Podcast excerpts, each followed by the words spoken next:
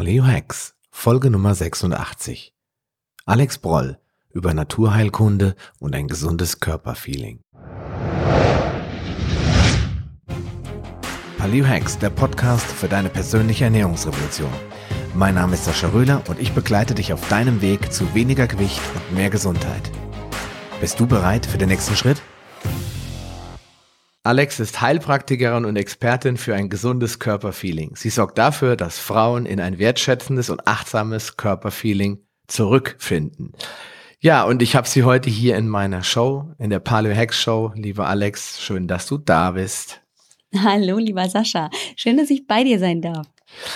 Ja, bevor wir jetzt gleich in das Interview starten, möchte ich äh, dir wie allen anderen auch die Frage stellen, wenn du auf einem Geburtstag eingeladen bist oder auf einer Grillfete in Sprockhövel und niemand kennt dich dort und äh, dann kommt jemand auf dich zu und sagt, du Alex, was machst du eigentlich so beruflich? Und du hast jetzt natürlich nicht viel Zeit, weil es sind 100 Gäste, die dich die gleiche Frage stellen. Wie viel Antwort oder was antwortest du in kurzen und knappen Worten?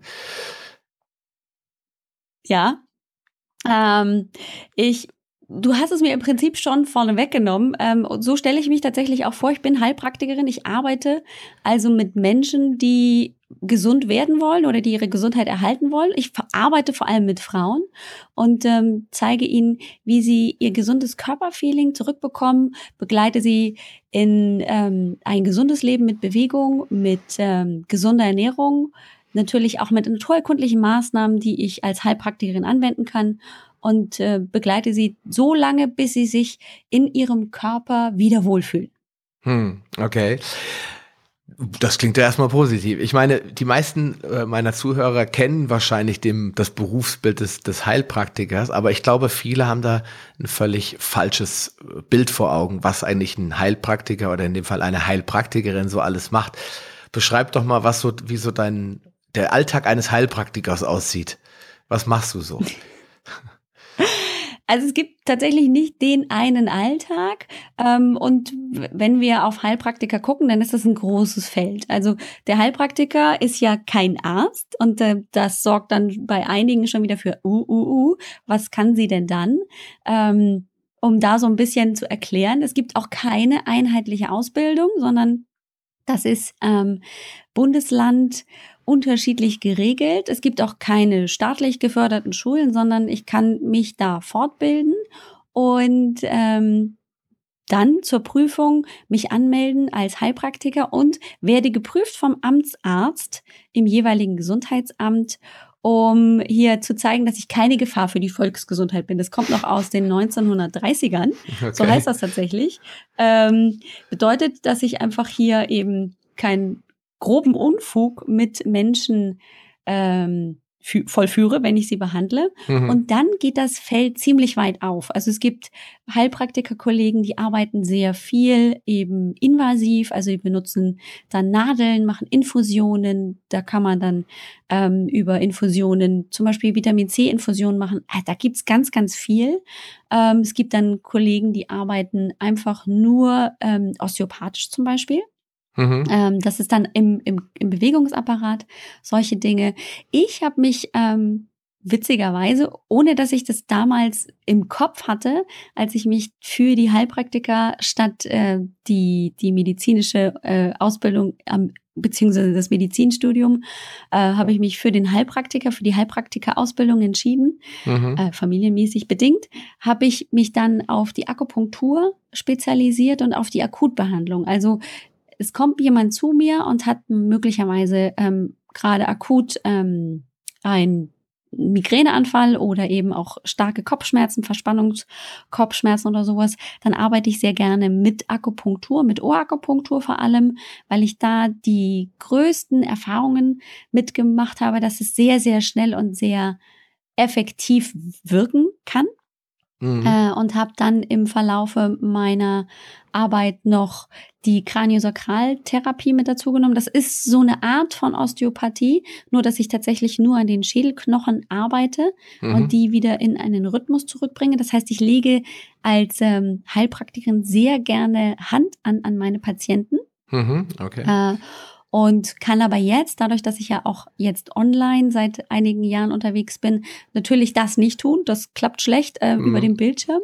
Da ähm, muss ich dann natürlich über andere Maßnahmen, über Coaching-Maßnahmen oder einfach auch jetzt ähm, über die Bewegung, über Bewegungsübungen dann an meinen Patienten beziehungsweise an meinen Kundinnen praktisch arbeiten, denen zeigen, wie sie sich selbst helfen können. Mhm. Und das klappt ziemlich gut. Okay.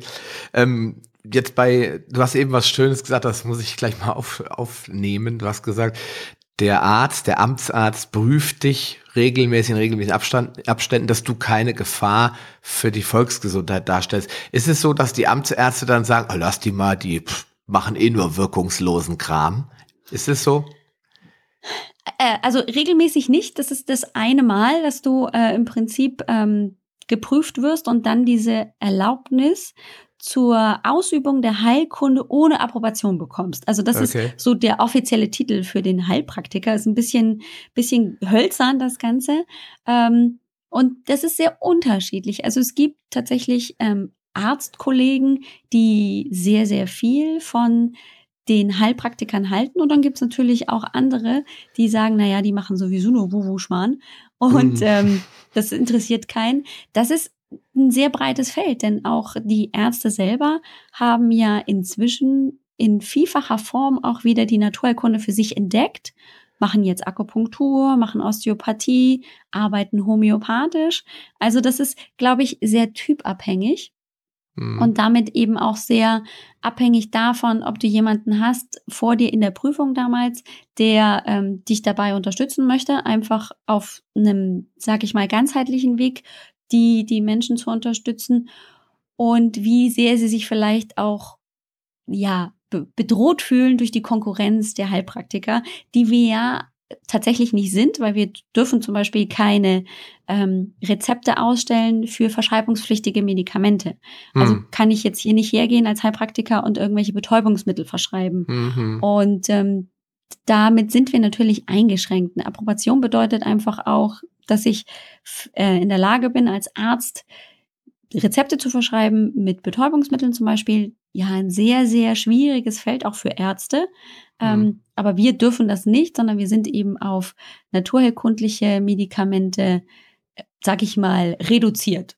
Okay. Und auch damit kann man aber ganz, ganz viel schon erreichen. Also es gibt ja von den spagyrischen bis zu den homöopathischen bis zu reinen Kräutermixturen gibt's ja für uns alles. Okay. Also ist Und natürlich die, für die Ärzte auch. Okay, also ist die Homöopathie eigentlich, ich hätte es gerade gefragen wollen, wo, wo ist die Grenze eigentlich? Aber die Homöopathie ist ja keine, will ich nicht sagen, eine Disziplin, sondern es ist eher ein Mittel, das man nutzen kann genau. als Heilpraktiker, um einen Effekt zu erzielen, um eine Wirkung Richtig, genau. Also so wie du, wenn du zum normalen Allgemeinmediziner gehst und sagst, du hast einen Schnupfen und dann bekommst du meinetwegen hier ähm, irgendwie ein Antibiotikum verschrieben, weil es nötig ist. Mhm. Ähm, kann ich natürlich als ähm, Heilpraktiker, wenn ich mich homöopathisch weitergebildet habe, natürlich auch ähm, homöopathisch ein Mittel verschreiben. Aber wenn ich als Arzt zum Beispiel diese Weiterbildung ebenfalls gemacht habe, dann kann er das auch tun. Also mhm. da, das verschwimmt sehr, sehr, sehr, sehr stark. Ähm, wobei ich tatsächlich als Heilpraktikerin ja keine Zulassung ähm, für die Krankenkasse habe. Ähm, das heißt, Du kannst nicht zu mir als normaler Patient kommen. Es gibt vielleicht eine Zusatzversicherung, die ich abschließen kann. Dann kann ich für, weiß ich nicht, 300, 500 Euro im Jahr zum Heilpraktiker gehen und da ja. dann äh, mich behandeln lassen. Aber einfach, wie wir es gewohnt sind als Kassenpatienten, ich gehe zum Arzt und dann ähm, wird das abgerechnet. Das funktioniert natürlich nicht beim Heilpraktiker, genauso wenig aber auch beim Arzt für Privatpatienten zum Beispiel.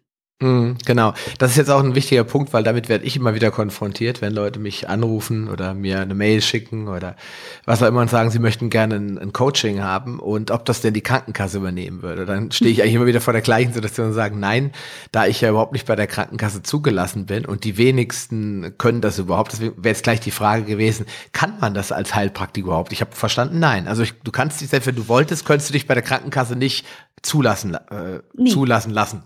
ich gesagt. Nee, genau. Das klappt nicht. Ähm, da sind die Regularien hier in Deutschland sehr streng, ist auch verständlich. Ne? Das ist ja, wie ich schon gesagt habe, und ich stehe auch dazu, ähm, das ist ja kein staatlich geprüfter Ausbildungsgang, so wie zum Beispiel Physiotherapie oder äh, was weiß ich hier, Bankkaufmann, das ist ja auch irgendwie staatlich möglicherweise hier äh, reguliert, sondern du kannst im Prinzip heutzutage ähm, für dich entdecken im zweiten Frühling, ich möchte gerne nicht mehr ähm, Elektromechatroniker sein für Autos, sondern ich sehe meine Berufung als Heilpraktiker und das ist jetzt völlig wertfrei.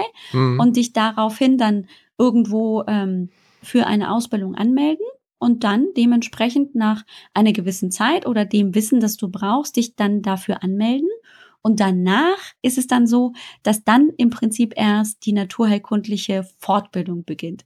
Also das ist noch ein bisschen so, dass man da äh, unterscheiden muss. Wenn ich zur Prüfung gehe als Heilpraktiker, dann zeige ich dem Amtsarzt, dass ich mir wohl gewahr bin als Mensch, als, als Therapeut, dass es bestimmte Grenzen für mich gibt und dass ich Krankheiten erkennen kann und wo ich möglicherweise einfach nicht mehr äh, eingreifen kann, sondern wo ich weiter definitiv zum Arzt verweisen muss. Mhm. Das zeige ich dann in der Prüfung und danach oder parallel, aber das wird nicht in der Prüfung ähm, geprüft, gehe ich dann praktisch in meine Vertiefung. Da entscheide ich mich dann, mache ich Homöopathie, mache ich Akupunktur oder gleich komplett traditionell chinesische Medizin, ähm, so dass ich also dann sehr, sehr offen bin und erstmal nur bei der Prüfung gezeigt habe, ups, ja, also ich weiß durchaus, wo meine Grenzen sind. Ich kann ähm, Krankheiten erkennen und bin eben genau deswegen keine Gefahr für die Volksgesundheit in Anführungszeichen. Hm, hm, hm, hm.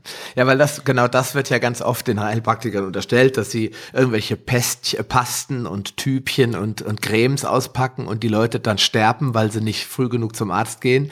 Wird ja, man, hört man ja ganz oft im, im, im Radio, man sieht es im Fernsehen, wenn da heißt dann, ja, die äh, glauben Sie denen nicht, gehen Sie lieber gleich zur Chemotherapie machen, die Heilpraktikerin hat meine Tante umgebracht und was da alles so im, im Dumm-TV so kommt. Ja, mhm. deswegen äh, stelle ich da jetzt so bohrend die Frage, wo sind eigentlich die Grenzen, ne? wo, wo äh, sieht der Gesetzgeber da irgendwo Bedarf, dass da andere Menschen eingreifen oder dass Grenzen gesetzt werden? Ne? Ja, also ich gebe dir völlig recht.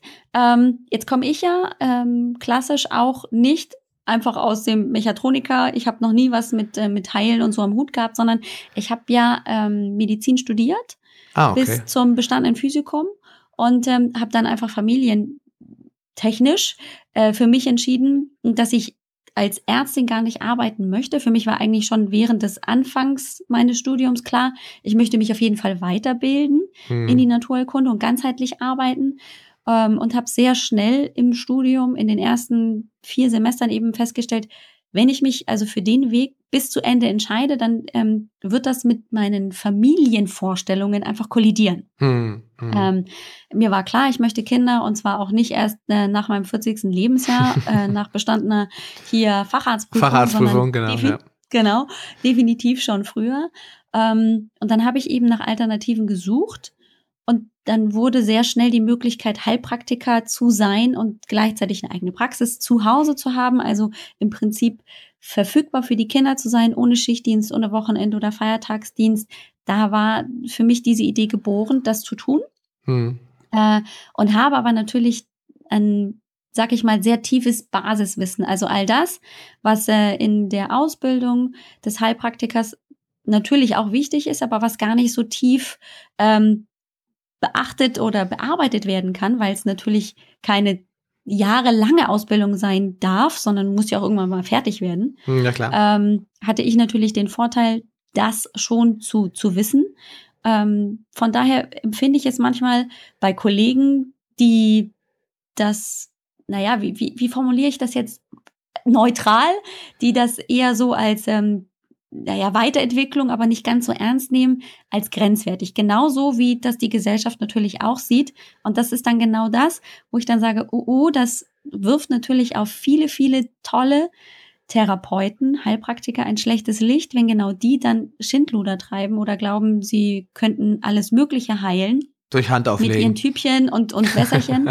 ähm, und sehen einfach nicht, da brauche ich jetzt doch die Unterstützung der Schulmedizin. Und ich vertrete sehr, sehr klar, ich bin eine Ergänzung ähm, für die Schulmedizin. Ich sehe das Ganze ganzheitlich, aber ich weiß auch ganz genau, dass es Dinge gibt, die ähm, kann ich nicht alleine tun. Ich kann es unterstützen, ich kann es begleiten, aber ich würde mir niemals anmaßen zu sagen, hey, dein Krebs, äh, bitteschön, den behandle nur ich und ähm, hüte dich davor, zum Schulmediziner zu gehen. Dafür haben wir zu viel in der Vergangenheit, in den vielen Jahrhunderten davor auch gesehen, was eben nicht funktioniert. Und dafür hat eben ein Robert Koch die Mikrobiologie entdeckt und gesagt, es gibt Bakterien und wir können dagegen einfach jetzt auch mit Penicillin und Antibiotikum und all dem äh, jetzt dagegen wirken. Mm, klar. Also es ist so dieses, ähm, ich werfe beides in die Waagschale. Manchmal ist zu viel äh, Chemie natürlich schädlich, klar, keine Frage. Ähm, da sind die Ärzte dann natürlich auch wieder so, ups, ich kann das tun und das ist das einfach äh, das Einfachste, was ich jetzt tun kann, einfach ein Antibiotikum verschreiben und dann wird's schon wieder gut. Und zum anderen hast du natürlich auch äh, bei den Heilpraktikern die, die sagen, naja gut, und es funktioniert nur mit meinem Tröpfchen und Wässerchen.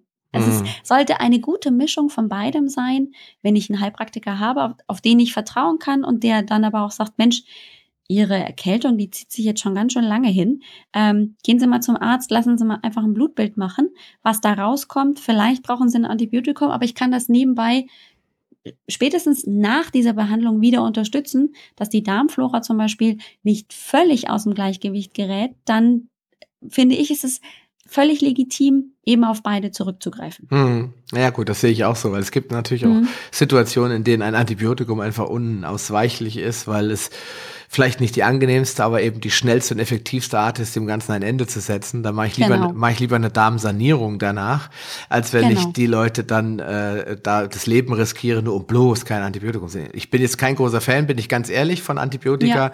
Unsere Kinder konnten zum Glück, äh, der Große ist jetzt in die Schule gekommen, der ist jetzt äh, sechseinhalb und die Kleine viereinhalb. Ähm, mhm. Die konnten größtenteils, ich glaube, mit äh, jeweils einmal in ihrem kurzen Leben davonkommen, sage ich mal. Aber ich würde letztendlich letzter Instanz immer zu sowas greifen, bevor ich rumstocher im, im, im, im Blauen oder im, in Un Unwissenheit bin, dass äh, es vielleicht auch irgendwas mit, mit äh, damit zu tun hat und helfen würde. Stimme ich dir vollkommen zu. Aber um jetzt nochmal äh, zu, zu dem ganzen Thema Heilpraktik zurückzukommen. Ich meine, das, jetzt sprechen wir so ein bisschen über deine eigene Entwicklung dahin. Ich finde es aber trotzdem mhm. spannend. Warum hast du, also so eine klassische Pri privatärztliche, in Anführungsstrichen, Haus ärztliche Praxis als Allgemeinmedizinerin kam also für dich auch nie in Frage.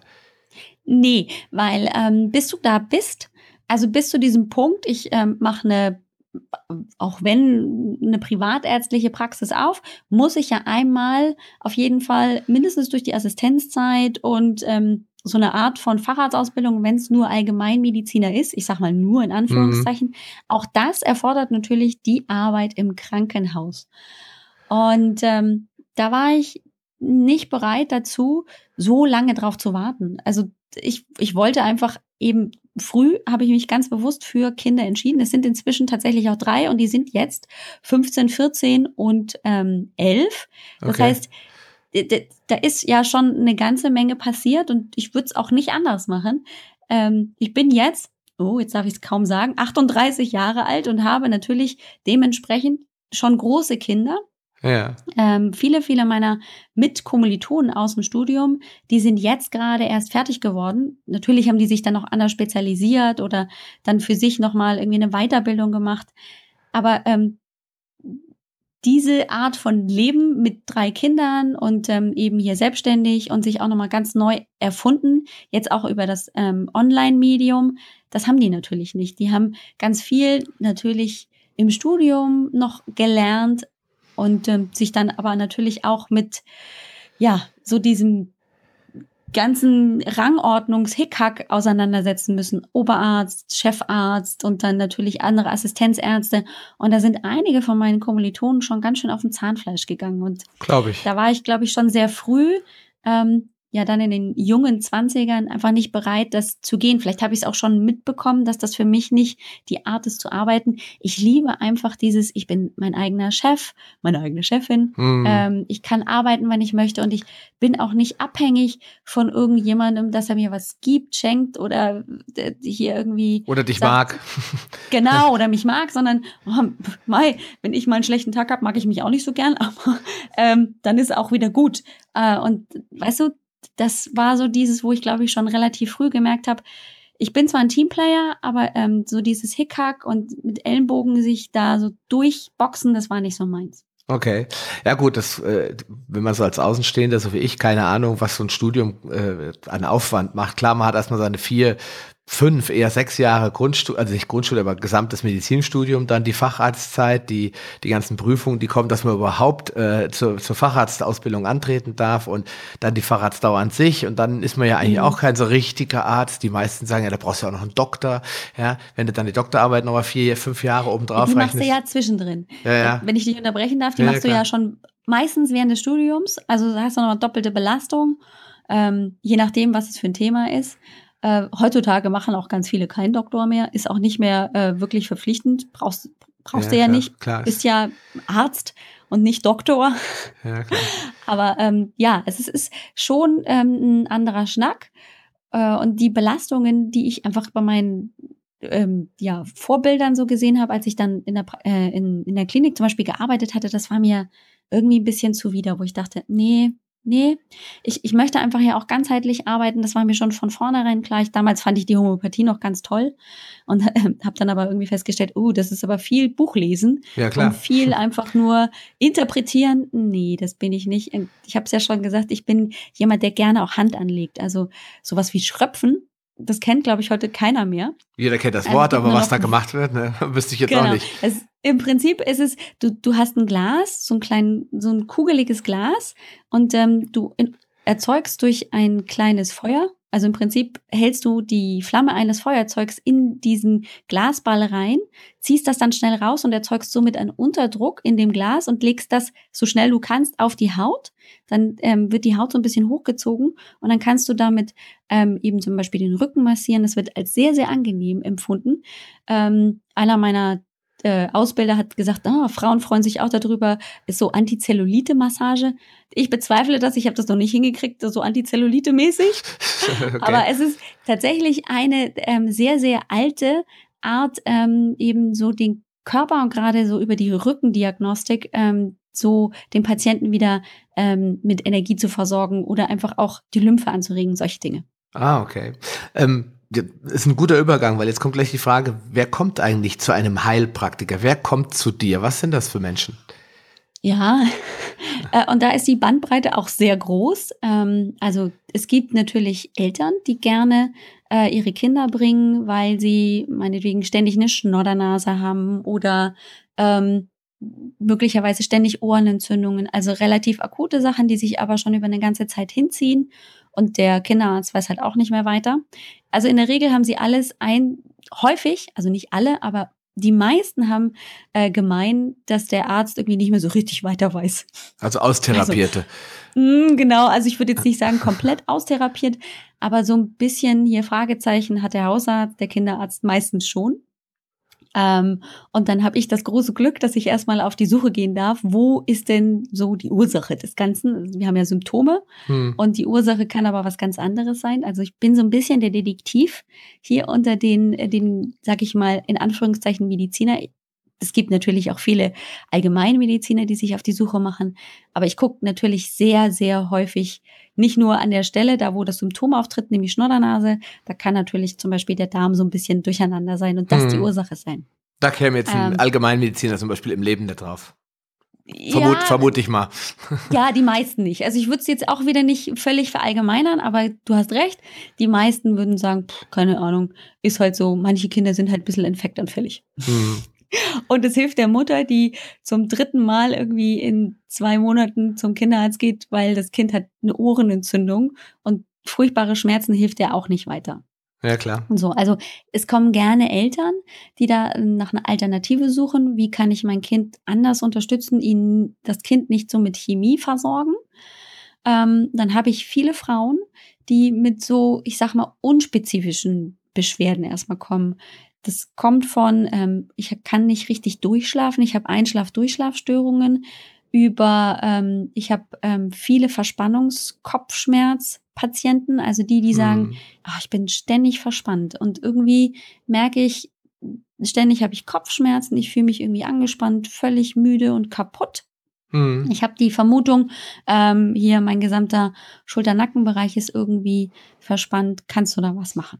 Na mhm. klar, kann ich dann was machen. Dann kommen als erstes die Nadeln zum Einsatz, wenn ähm, diejenige das dann mag. Es gibt ja manche, die haben eine ordentliche äh, Nadelphobie. Mhm, dann, klar. Dann ähm, habe ich aber auch Lösungen, da kann man mit dem Laser recht viel machen. Also mit so einem kleinen Rotlichtlaser kann man Akupunkturpunkte tatsächlich lasern. Oh, okay. Ist nicht ganz so effektiv, wie jetzt wirklich eine Nadel ähm, reinzustecken, aber es hat definitiv, gerade auch bei Kindern kann man das super gut machen. Super tolle Effekte.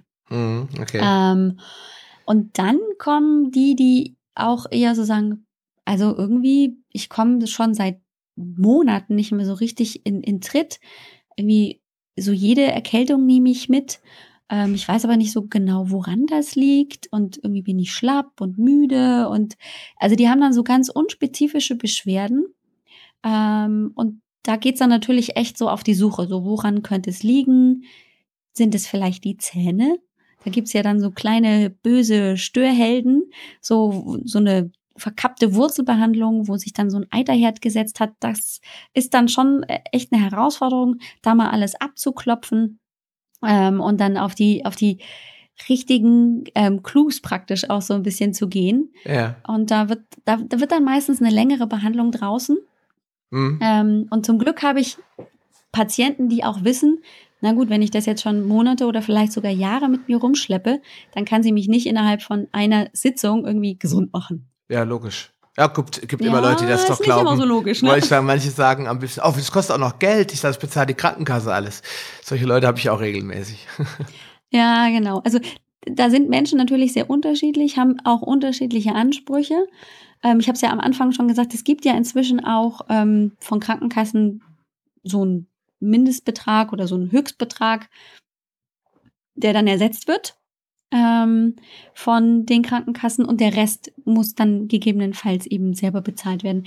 Und da merke ich, kommt gerade auch so ein leichtes Umdenken in die Menschen, dass sie langsam verstehen, dass die Gesundheit halt auch ihr Geld wert ist. Ja, klar. Also, dass ich auch einfach mal wirklich Geld in die Hand nehmen muss, wenn ich eine komplette Veränderung erzielen möchte. Also wenn ich keine Lust mehr darauf habe, äh, dass mir ständig schlecht ist, dass ich ständig Magenschmerzen habe und ähm, keine Ahnung, ich mich ständig müde fühle, dann ähm, kann das vielleicht dauern über mehrere Monate, aber dann ist es mir das tatsächlich wert, das Geld auch auszugeben, weil danach merke ich nämlich eine deutliche Veränderung. Ich bin viel fitter, ähm, habe keine Magenschmerzen mehr, kann essen, was ich möchte und das ist natürlich eine ganz andere Lebensqualität.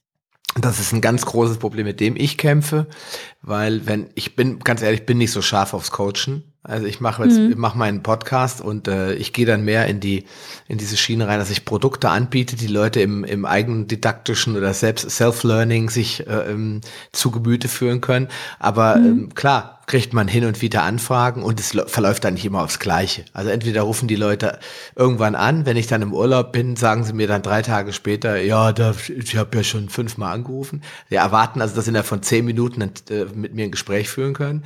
Dann gibt mhm. es und dann gibt es die zweite Gruppe, die dann ähm, mir im Gespräch äh, gleich die Frage stellt, ja, jetzt müssen wir natürlich auch mal darüber reden, äh, wie wird das denn dann abgerechnet? Wenn ich schon das Wort abrechnen höre, weiß ich immer dann schon, es läuft darauf hinaus, also ich zahle nichts und die Krankenkasse übernimmt alles.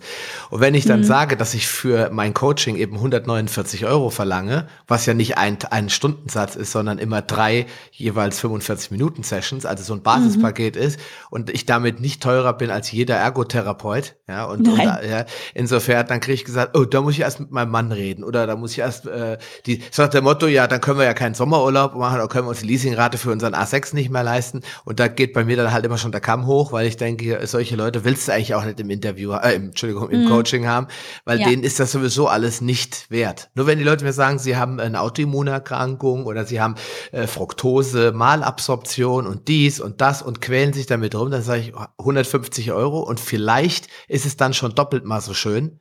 Nee, ist, mhm. denn, ist es Leuten, ist denn das nicht wert? Deswegen wundert mich, dass ich, ich höre bei dir so raus, dass bei dir anscheinend positiver ist, dass die Leute nicht ja. so empfindlich sind. Ja.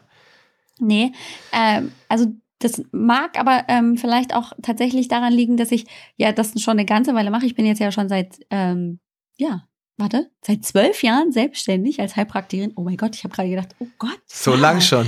wie die Zeit vergeht. Ja, gerne. Ähm, und ich hatte am Anfang auch genau das Problem, dass ich mich eigentlich immer recht, also gefühlt rechtfertigen musste für ähm, die Leistungen, die ich dann in Rechnung gestellt habe. Und das hat mich echt Zeit und natürlich auch Erfahrung gekostet. Und irgendwann war ich auch mal so weit, dass ich gesagt habe, ich schmeiß alles hin, weil ich genau auf die keinen Bock mehr habe. Hm. Ähm, bis ich gemerkt habe, ich kann ja selber entscheiden, ob ich mit denen arbeite oder nicht. Also ja, ich bin ja da echt bisschen frei in meiner Entscheidung.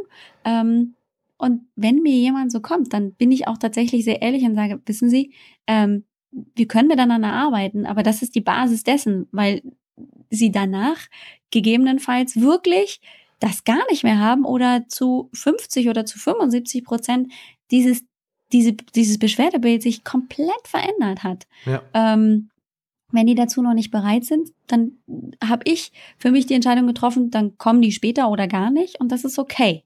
Mhm, das ist für mich völlig okay. Ähm, nicht jeder kann von mir gerettet werden. Dachte ich ja früher immer, ja, in meinem jugendlichen Leichtsinn. Ähm, und nicht jeder möchte das auch wirklich. Da kommen wir dann so ein bisschen in die Psychologie rein, ne? weil es hat ja auch manchmal Gewinne, wenn es mir nicht gut geht. Und auch wenn die sich dessen nicht bewusst sind, diese Menschen, ähm, leben sie es ja trotzdem aus. Und wenn sie nicht bereit sind, das aufzugeben für etwas viel, viel Besseres und sie das noch nicht sehen können, dann, ähm, ja, dann müssen sie damit leider noch weiterleben. Ja klar, logisch, äh, weil wir alle müssen ja auch unsere Kosten tragen, wir müssen auch unsere Familien über die Runden bringen. Genau. Und äh, da bin ich auch so, dass ich sage, okay, früher habe ich dann, oder ich sag mal früher, es klingt, als wäre ich jetzt seit Jahren, ich bin ja erst seit einem Jahr überhaupt selbstständig.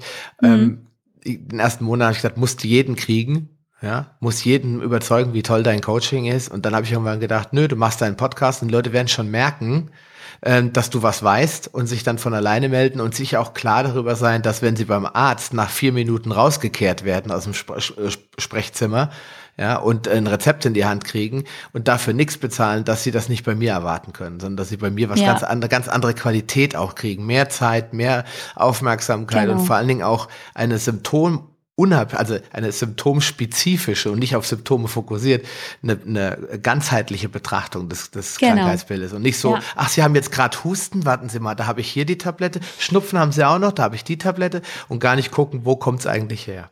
Ja. ja, naja gut, da will ich jetzt keine Lanze brechen für die Ärzte, aber die haben natürlich auch, gerade die Kassenärzte, die haben ja heute keine Zeit. Ne? Nee, haben sie das nicht, das stimmt.